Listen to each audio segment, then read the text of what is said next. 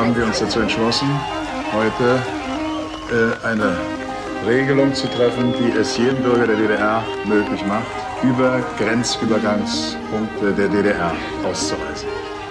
45 Jahre nach dem Zweiten Weltkrieg endete in der vergangenen Nacht die deutsche Teilung. Die DDR und die Bundesrepublik vereinten sich zu einem Staat. Das tritt nach meiner Kenntnis ist das sofort. Unverzüglich. Hier sind die deutschen Nachrichten mit den Tagesthemen. So erleben wir den heutigen Tag als Beschenkte. Wir schreiben das Jahr 1990. Die Wiedervereinigung von Ost- und Westdeutschland. Das Auflösen der innerdeutschen Grenze. Spediteur Bernd Ledebur wird arbeitslos. Seine Arbeitsstätte an der innerdeutschen Grenze in Gudow zwischen Hamburg und Sarrentin war obsolet. Auf der Suche nach einer neuen Arbeitsmöglichkeit entschied sich Bernd zur Selbstständigkeit. Er wolle eine Grenzspedition an der deutsch-polnischen Grenze in Frankfurt-Oder eröffnen. Die Eifer und Euphorie zur Gründung der eigenen, hoffentlich florierenden Firma überwog das Risiko. Bernd verabschiedete sich von seiner Familie und fuhr fort ins Ungewisse. Ich bin dann der Partner der Importeure, aber ich nenne das einfach mal Importpartner. Der, dieser Pioniergeist kam dann später, klar. Bei einem Familienunternehmen ist es so, dass man generationsübergreifend denkt. Also weil das nicht so die klassischen Büros waren, die du so heute kennst. Also wenn du jetzt sagst, das waren Bürocontainer oder umfunktionierte Einfamilienhäuser, die dann da irgendwie gerade passend an den Grenzen standen. Also es war unglaublich. Man konnte das mit nichts vergleichen. Man hat ein Gebiet gesucht. Man wusste nicht, was auf einen zukommt an der Stelle. Mein Name ist Philipp Ritterbusch. In diesem Podcast erzähle ich Ihnen die Geschichte der IP-Zollspedition.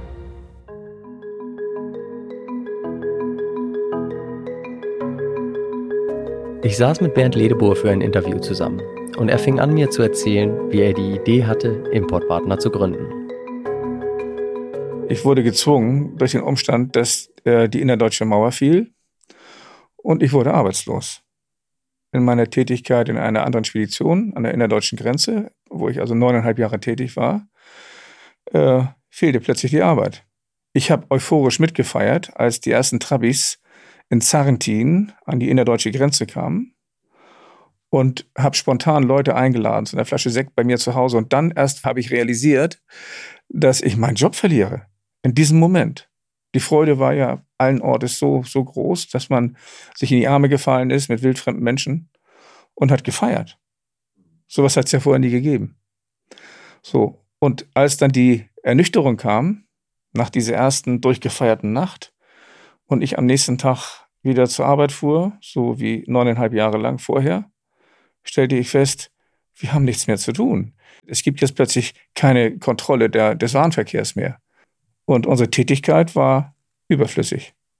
Aber ich hatte mir überlegt, irgendwann muss ja der Verkehr, der aus Osteuropa kommt, also dann aus Polen, das waren ja damals noch Drittländer, Polen, Tschechien, Ungarn, der muss ja weiterhin verzollt werden und versteuert werden. Bernd baute sich einen kleinen Baucontainer direkt an die Grenze. Hier eröffnete er den ersten Standort von Importpartner. Dann fuhr ich dann mit einem geliehenen Auto nach Polen an die deutsch-polnische Grenze bis ans Ende der Autobahn in Frankfurt-Oder. Und dort stand nur noch ein Major der, der Grenztruppen und hat, nahm mich da in Empfang und fragte mich, was ich dort wolle.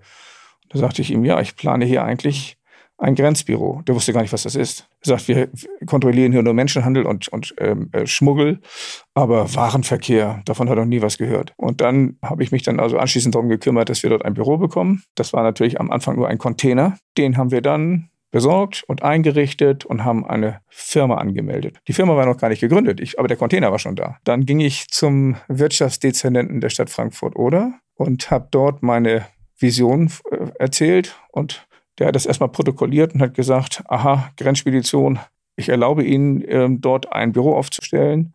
Wie heißt die Firma denn? Ich hatte überhaupt noch keine Planung. Und in dem Moment äh, musste ich aber eine Firma irgendwie aufs Papier bringen. Dann habe ich quasi mir überlegt, was mache ich denn dort? Ich mache Import äh, im Wesentlichen und ich bin dann der Partner der Importeure. Aber ich nenne das Ding einfach mal Importpartner. Und so war dann quasi diese Firma geboren. Die habe ich erst später gegründet, aber ich habe den Namen dort schon genannt. Und so ist die entstanden, äh, diese Firma Importpartner. Und bin nach Frankfurt-Oder gefahren und war tatsächlich der Erste an der innerdeutschen Grenze, der dort sein Büro eröffnete. Und war im Grunde für ein, zwei Tage Herr aller Schleusen. Und man muss sich das so vorstellen, der Warenhandel wurde plötzlich an der Grenze ausgebremst. Es wurden auch Bürocontainer vom Zoll aufgestellt. Der saß dann darin erwartungsfroh und wartete auf die ersten Papiere der Zollagenten, die draußen dann äh, die Abfertigung, Abwicklung machen. Und der Stau reichte gefühlt von Frankfurt oder bis nach Warschau. also äh, die Lkw-Schlange war nie zu übersehen, die ging über, über den Horizont hinaus und wir hörten dann, dass es 10, 15, 20 Kilometer lange Staus gab. Wobei ich alleine war und ich musste dann quasi, wenn man so will, 24 Stunden durcharbeiten. Das hält aber keiner lange aus. Also ich musste dann irgendwann mal zwischendurch mein Büro zuschließen, habe am Anfang im Büro geschlafen und habe mir dann äh, einige Wochen später dann einen ganz alten Wohnwagen gekauft, so ein Ei, in dem ich schlafen konnte. Den habe ich einfach hinter einen Container gestellt. Und darin lagerten auch all meine Utensilien, einschließlich der Getränke, die ich immer kostenlos an die Fahrer verteilte, damit sie nach Möglichkeit zu mir kommen und nicht zu einem anderen Container gingen. Denn die Anzahl der Container, die wuchs. Ich fragte Bernd, wie akquiriert man Mitarbeiter in einer fremden Stadt, ohne Internet, ohne Arbeitsamt, ohne Möglichkeit einer Zeitungsannonce? Philipp, stell dir vor, Du bist alleine im Büro und brauchst Mitarbeiter. Du kannst aber nicht weg, weil draußen eine Schlange von Fahrern steht. Du kannst also nur ein kleines Zeitfenster nehmen, in dem du mal zuschließt, in der Zeit auf Kunden verzichtest, dich ins Auto hinsetzt und dann nach Frankfurt oder in die Innenstadt fährst. Und da gibt es auch nicht ein Arbeitsamt, das war alles noch nicht eingerichtet. Wir hatten also, selbst die Banken hatten Bürocontainer irgendwo stehen wir mussten also ganz unorthodox vorgehen. Oder ich, ich war ja noch alleine. Also ich bin tatsächlich in einen Supermarkt gegangen und war mit meinen Nerven eigentlich am Ende und habe die ganze Zeit mit dem Gedanken befasst, wie kann ich neue Mitarbeiter bekommen. Ich habe mich hingestellt und geschrien, wer will bei mir arbeiten? es gab jetzt zwei Optionen. Entweder die holen mich mit einer weißen Jacke ab oder es meldet sich tatsächlich jemand. Und tatsächlich kam also ein Ehepaar mit Kind an der Hand zu mir und sagte, ja, was soll ich denn da machen? Ist das ja ernst gemeint? Ich sage ja. Habe kurz erklärt, dass es sich um eine Zollspedition handelt, oben an der Grenze. Daraufhin hat die Mutter die Einkaufstasche dem Vater gegeben, hat gesagt, nimm das Kind mit nach Hause, ich fahre gleich mit. Da kam sie mit mir mit, hat sich ins Büro gesetzt. Ich habe ihr gesagt, was sie wo reinschreiben muss. Und dann habe ich sie allein gelassen, weil ich nicht mehr wach bleiben konnte. Ich musste schlafen. Da habe ich mich hinten in meinen Wohnwagen gelegt, habe geschlafen und da hat sie die ersten zwei, drei Stunden alleine gearbeitet, bis ich dann wieder dazu kam. Und ich hatte gehofft, er hat nicht allzu viele Fehler gegeben. Das war ja alles noch mit einer Schreibmaschine. Das war ja noch ohne Computer. Und das war meine erste Mitarbeiterin. Dann hatte ich ja schon jemanden, äh, den ich bitten konnte, mal zu gucken, ob man nicht noch jemanden findet. Und aufgrund, diese Mitarbeiterin war schon viele Jahre in Frankfurt zu Hause. Sie kannte natürlich Leute und hat dann die ersten zwei, drei, vier Mitarbeiter dann für mich besorgt. So, und die habe ich dann selbst eingearbeitet. Dann hatten wir ja nachher auch schon nach einigen Wochen ein Telefon. Das heißt, ich konnte mal weg und bin erreichbar gewesen. Dann kamen Fahrer rein in den Container und sagten, seid ihr auch in Schwetzko? Ich habe gesagt, was ist das? Habe ich noch nie gehört. Na, das ist ein Grenzübergang hier nördlich von hier. Das ist äh, bei Stettin.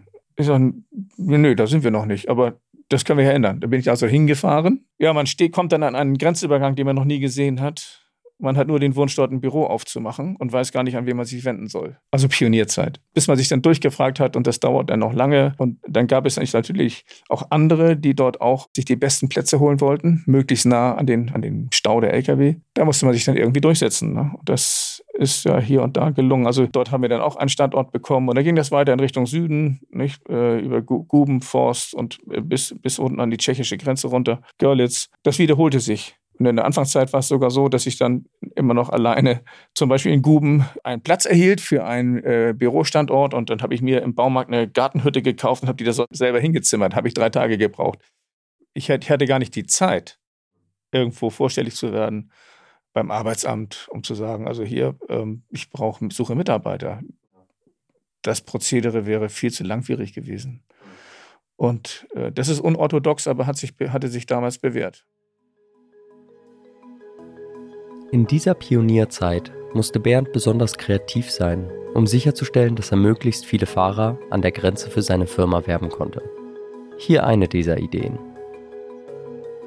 Das, war ja, das gipfelte ja noch darin, dass nachher die ähm, konkurrierenden Zollagenten an der Grenze in Frankfurt-Oder immer kreativer wurden, um möglichst viele Fische im Netz zu haben, ja, also um möglichst viele Fahrer ins eigene Büro zu bekommen. Und das fing damit an, dass der erste Zollagent sagte, also bei mir bekommst du einen Kaffee gratis und die Abfertigung so. Und äh, die Abfertigung nicht gratis, aber einen Kaffee obendrauf. Und der zweite sagte, bei mir gibt es ein Stück, äh, ein Stück Kuchen und einen Kaffee. So, und dann steigerte sich das äh, komischerweise.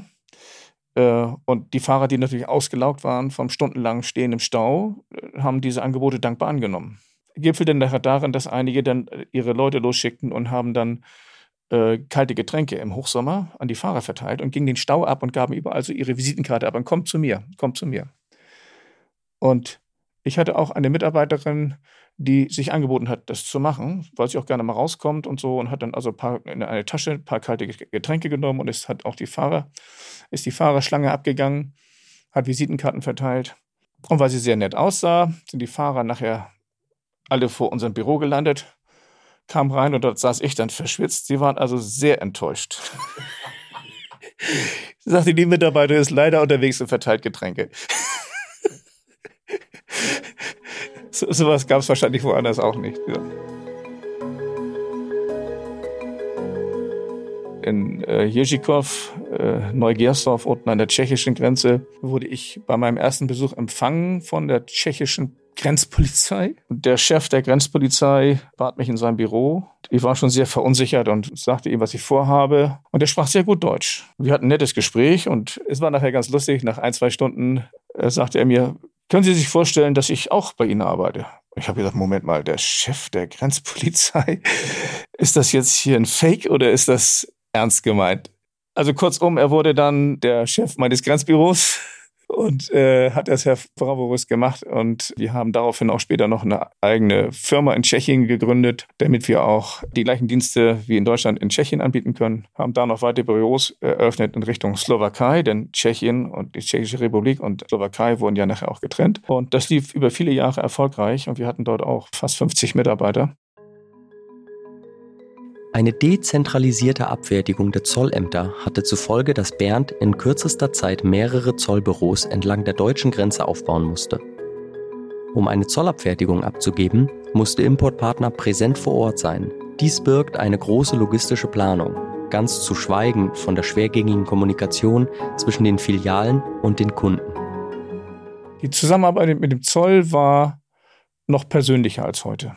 Man hatte noch direkten Kontakt, man kannte seine äh, Abfertigungsleitung mit Namen. Man kannte die Zöllner und traf sich mit denen auch abends mal zum Kaffee. Es war ja noch dezentral. Man musste damals, und das war auch nachher in Folge, die Anzahl der Grenzbüros, die wir haben mussten, äh, weil man noch nicht dezentral arbeiten konnte. Heute können wir ja von unserem Hauptstandort aus äh, bei über 300 Zollämtern in Deutschland verzollen oder alle Arten von Zollerfertigung vornehmen. Damals musste man präsent vor Ort sein. Und deshalb äh, folgte ja auch im Laufe der Jahre nach 1990 beginnend der Aufbau vieler kleiner Büros entlang der deutsch-polnischen, deutsch-tschechischen Grenze. Ware, die äh, unverzollt per T1 dann zum Empfänger gelangte, wurde dann zwar beim Empfänger gestellt, der wusste aber gar nicht, dass es sich um unverzollte Ware handelt. Die Ware hätte normalerweise neutralisiert werden müssen, sodass der Empfänger nicht weiß, wer der Absender ist. All diese Dinge, die waren in der Anfangszeit gar nicht möglich. Äh, also wir hatten keine Information. Wir haben es ja gefeiert, als wir plötzlich ein Telefon bekamen. Und dann ein Telex-Gerät. Äh, ein Telex-Gerät, das war ja damals äh, State of the Art. Das war der, das modernste, was es gab. Wenn einer den Lochstreifen zertrampelte, dann war Alarm. Da mussten wir den ganzen Quatsch nochmal neu machen oder und dann entsprechend flicken und so weiter. Das kann man äh, heute mit der E-Mail mit einem Knopfdruck weglöschen und, und dann neu schreiben oder, oder, oder äh, Copy and Paste, wie auch immer. Das ging ja damals alles nicht. Wir hatten ja noch keinen Computer, war ja noch, noch gar nicht erfunden. Ne? Man konnte auch schon mal, wenn man sich verschreibt, einfach äh, auch durchschreiben, korrigieren und dann anstempeln und ein Namenszeichen ranmachen und dann war das in Ordnung. Wenn man sich im heutigen digitalen Verfahren verschreibt, dann hat das schon manches Mal böse Folgen. Bernd erzählte weiter.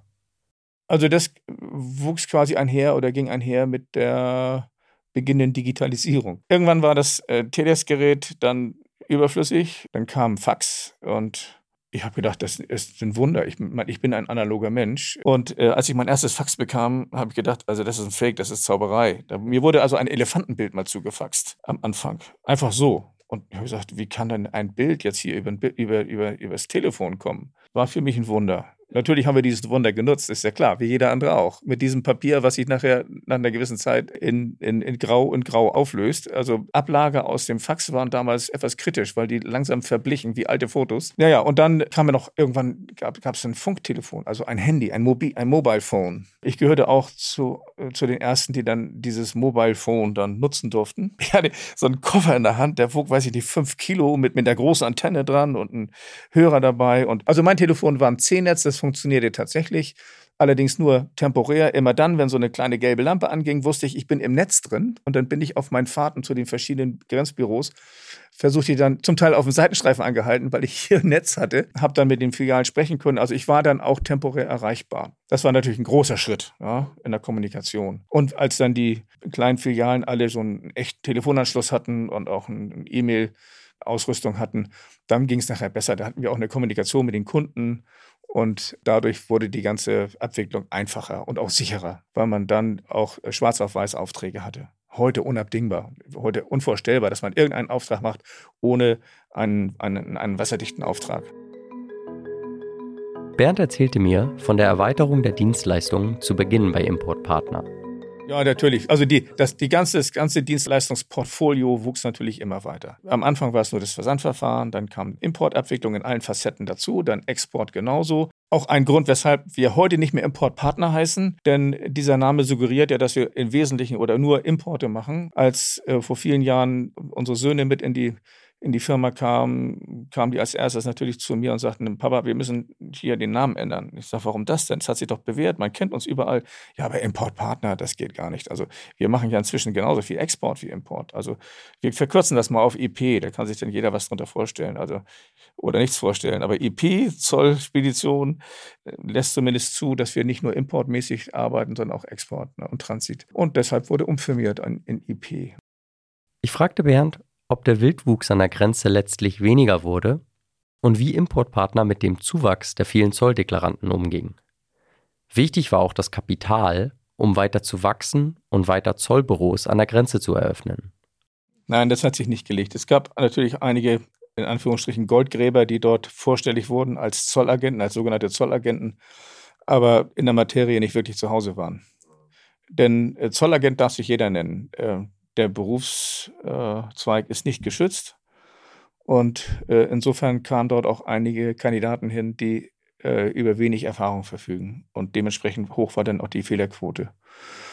Und ähm, nachdem wir vernetzt wurden, nach damaligem Standard, also mit Telefon und Telex, äh, gab es auch nicht mehr diesen Wildwuchs. Das heißt, die Fahrer waren nicht mehr auf sich allein gestellt, sondern sie bekamen dann äh, Aufträge. Die Aufträge wurden dann per, per Telex äh, erteilt oder wie auch immer telefonisch. Und dadurch äh, reduzierte sich dann die ganze Geschichte. Es war, es, diese Anzahl der Spediteure wuchs nicht immer weiter, sondern es wurden dann eher wieder weniger und die Qualität wurde besser.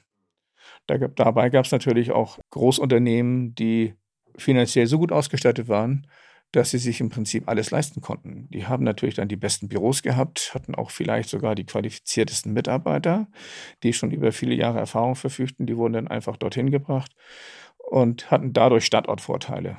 Ich war ja damals finanziell noch sehr, sehr dünnbeinig. Also ich hatte, lebte quasi von der Hand in den Mund und wusste gar nicht, wie ich dann diese Investitionen, die nötig waren, stemmen sollte. Aber ich hatte einen Freund, mit dem habe ich damals in einer Mannschaft gespielt, Tennis und der war Leiter einer Commerzbank-Filiale und hatte sich äh, aufgrund der bekannten Sorgen angeboten, mir einen Kredit zu verschaffen.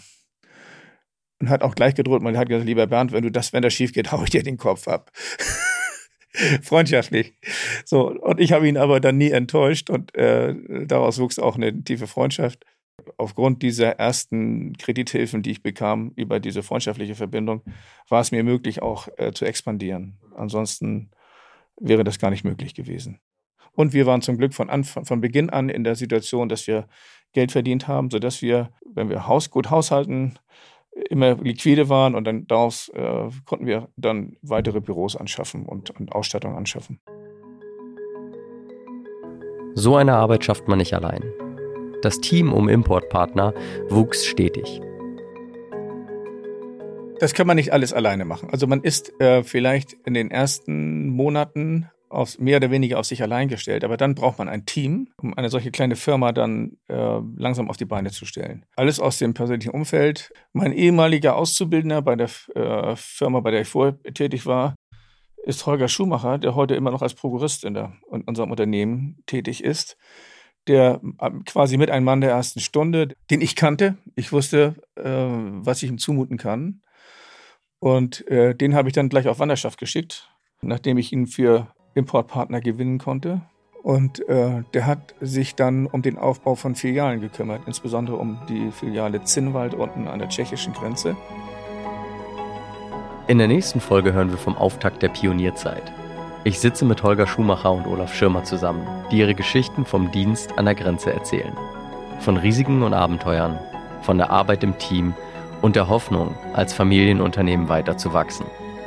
Mein Name ist Philipp Ritterbusch von der IP Zollspedition. Vielen Dank fürs Zuhören.